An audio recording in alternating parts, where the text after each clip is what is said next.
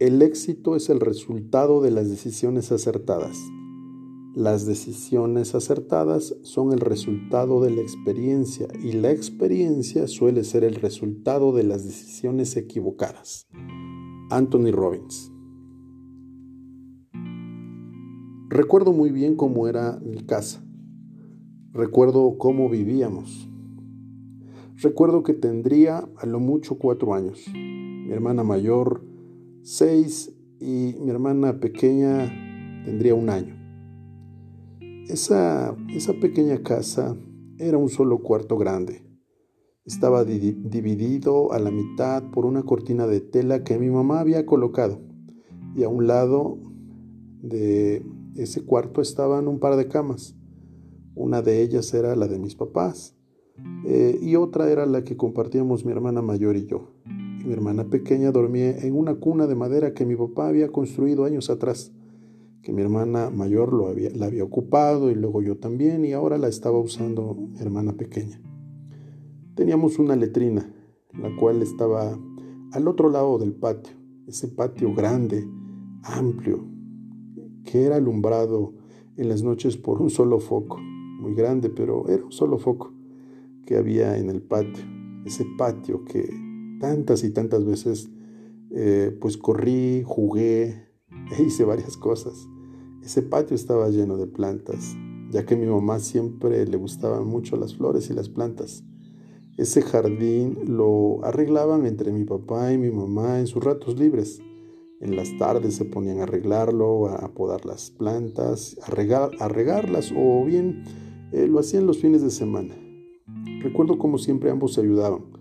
Les gustaba arreglar la casa y el jardín, a pesar de ser muy sencilla, muy pequeña, siempre estaba limpiecita y arregladita. También me acuerdo que había un corral pequeño junto a un árbol muy grande y en donde metíamos eh, nuestros animales. Teníamos muchas ovejas, un perro y varias gallinas. En esa época no teníamos televisión. Solo recuerdo muy bien cómo escuchábamos varias estaciones de radio y eso me emociona mucho, ya que me, me las sabía de memoria. Todas las estaciones que mi mamá sintonizaba y que mi papá escuchaba, las recuerdo muy bien. Me acuerdo que pasaban series de radionovelas por la mañana y a mí me encantaba escucharlas atentamente al lado de mi mamá y por la tarde no me podía perder las aventuras de fantásticos actores que narraban con tanta emoción los locutores de aquella época, que yo decía, wow, ¿cómo está esta fantástica historia? Yo me imaginaba todas las escenas en las que se desarrollaban los hechos de aquellas historias extraordinarias que eran narradas con mucho detalle y me hacía volar mi imaginación. No me perdía ningún capítulo de las radionovelas con mi mamá y tampoco fallaba con mi papá. Recuerdo que eran muy, muy emocionantes. Realmente lo disfrutaba mucho. Vuelve a vibrar mi corazón tan fuerte al sentir nuevamente todas, aquellas sensaciones, al revivir todas y cada una de esas experiencias. Otro recuerdo que también tengo muy presente es que mi papá eh, eh, y a mí nos encantaba escuchar en, en, el radio las transmisiones en vivo de los partidos de béisbol. Sí, el béisbol siempre fue mi pasión de niño. Me, acuerdo que en cierta ocasión llegué a preguntarle a mi papá cómo era un campo de béisbol. Tenía mucha curiosidad, yo solo lo imaginaba, pero nunca había ido a un campo de béisbol.